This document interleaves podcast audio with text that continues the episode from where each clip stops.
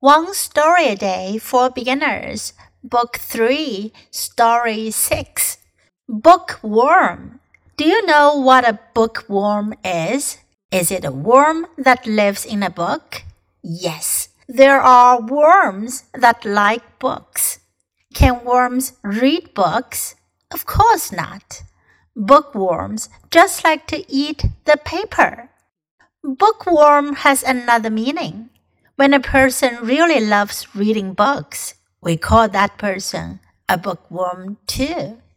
今天我们讲的故事呢，叫做 bookworm。这个词呢是一个合成词，是由 book 和 worm 合成的。book 是书，我们都知道；worm 呢是指的虫子。bookworm 念起来就是书虫。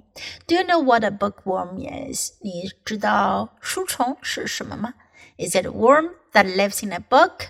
是不是住在书里的虫子呢？Yes, there are worms that like books. 是的，是有这样的虫子，它喜欢书。Can worms read books? 那虫子可以阅读吗？可以读书吗？Of course not. 当然不会。Bookworms just like to eat the paper. 书虫呢，它只是喜欢吃什么呢？Paper，吃纸。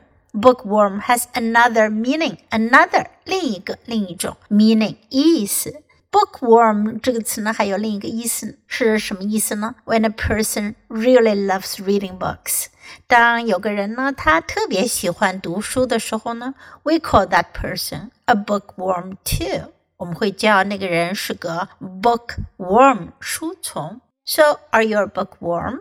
Now listen to the story once again. Bookworm.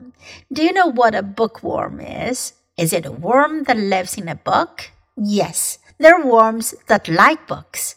Can worms read books? Of course not. Bookworms just like to eat the paper. Bookworm has another meaning. When a person really loves reading books, we call that person a bookworm too.